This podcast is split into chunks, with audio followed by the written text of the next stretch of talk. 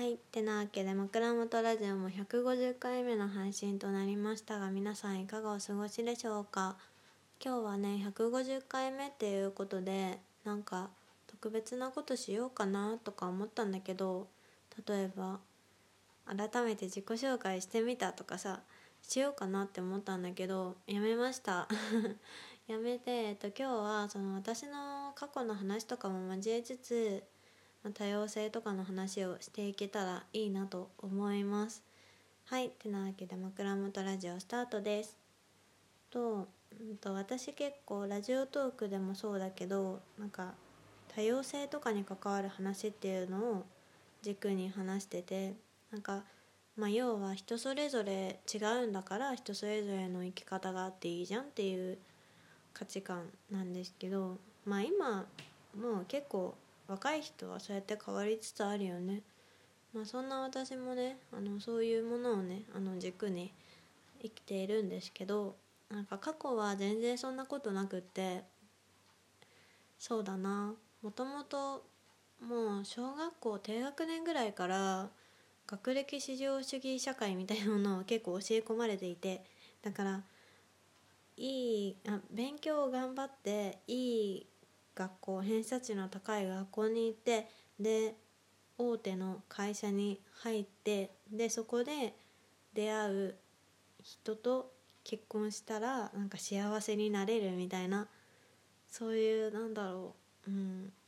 既存の成功のレールというか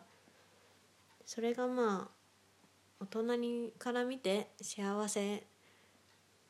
というか、まあ、一番安心感のある人生だよね。それを教え込まれててでまあ子供だったからあそうなんだって思って一生懸命勉強頑張ってきたんだけどまあでもその徐々にねあのそうだな大学進学ぐらいかな。私の大学は結構なんかいろんな人がいてなんか普通科の高校から来てない子とかなんか専門的なことを学んで大学に入った子とかか服飾学んでた子もいたし美術を学んでた子もいたしいろんな人がいたんだけどあと浪人して年が違う子とかあとなんかすごいあの田舎が地元でなんかそのなんていう第一次産業みたいなことをやってる子とかのなんかいろんな価値観があの触れることがあったんですね。でそこでなんか初めてだから18ぐらいかな。なんか多様性を認めざるを得ないような環境に身を置いたんですね、まあ、そこであの徐々に私も自分自身のマイノリティ具合みたいなところに気づくことがあって、まあ、そこに目を向けていくようにはなったんですけどなんかでもそうはいえなんか小学生ぐらいからもう十何年もその学歴至上主義というか、まあ、いい会社に入ることがなんか正義みたいな価値観に染められていてなんかそれしか見えてなかったからなんかあんまりその完全にはすぐに変われなかった。でだからね二十歳前後ぐらいまでは多分なんだかんだそのレールに縛られていたと思います。それがなんか結構なんか思い出に残ってるのが一個あってなんか私大学3年生とかだから就活の前ぐらいにあの付き合っていた恋人がいてでその子がなんか結構あの周りが就活準備し始めるよみたいな時になんか全然動いてなかったんですね。で私はもちろんそのレールに縛られる人間だったからあの就活頑張るぞみたいな感じでポートフォリオを作ったりとかさなんかいろいろ なんかイエス書いたりとかしてたんだけどなんかその恋人は全然あの動いてる様子がなかったから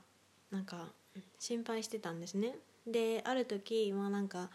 急に、うん、なんか来年は休学して就活はせずに留学をしたいって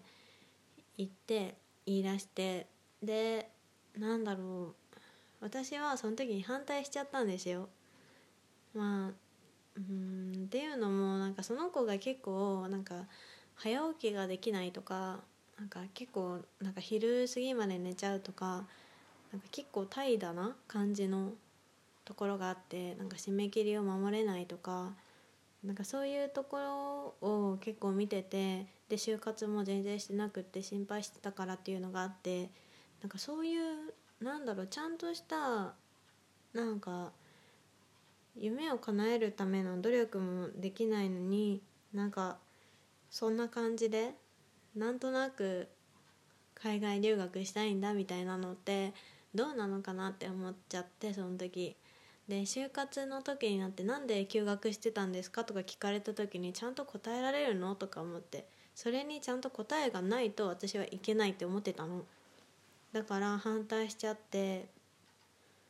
でまあなんか最終的には応援する形にはなったんだけどまあどうなんだろうなってあんまりなんかいい風には思ってなくて。で休学してからもなんかすぐに留学するとかでもなくって急に決めた感じだったから全然できてなくてずっとなんか学校休んでバイトしてる子みたいな感じだったからなんか大丈夫かなとか思って結構大丈夫とか心配したりとかしちゃってたの口うるさかったと思う。でまあそんなのもあってどんどん距離が離れていっちゃって結果的に別れたんだけどなんかまあ理由はそれだけじゃないけどねもちろん。でもそれってなんか私が結構既存のレールに縛られる人間だったのが良くなかったよなって思って今思うとなんか彼にはまあなんか将来のビジョンがあるんだけどないみたいな感じなのかなってもそうだったのかなって思って。私も今そういう状況だからすごい分かってでもその時の当時の私はそれを認めれなかった。うん。というか認めれなかったね本当に。うん。ただなんか知らないものをなんか不安に思っていたような気がします。だからまあ話はちょっと戻るけど今は私はなんか多様性を何よりもというかかなり重要に思っているしもし今その元恋人とがいて同じ状況当時と同じ状況になったら私は心から応援できると思うんだけどなんかタイミングとかってすごい大事ですね改めてそうなんだけどなんかタイミングもそうだけどなんか人間ってどんどんその価値観がアップデートしていく生き物だなって思ってなんかそれがなんかできてる人間でありたいなと思いました。だからうんなんかそれに関しては本当にね当時の自分がすごく恥ずかしい気持ちでだからもし元恋人に会う機会があったらね謝りたいあれは。私のなんか世界観が狭かったっていうことをね謝りたいななんて思ったりします。もうね留学すら私にとって特別なことだったから 海外に行くっていうことが特別なことだったからなんか本当に狭い世界で生きてきたなと思うので、まあ、今24歳になったのでだいぶあのあの時よりもが価値観が広がっているのでなんか今はちゃんと自分のその多様性に対する意識を信じてあのこれからはねあの世界を広げて自分のね世界観を広げていけたらいいなって思っています。はいてなわけで今日はそんな感じのお話でした。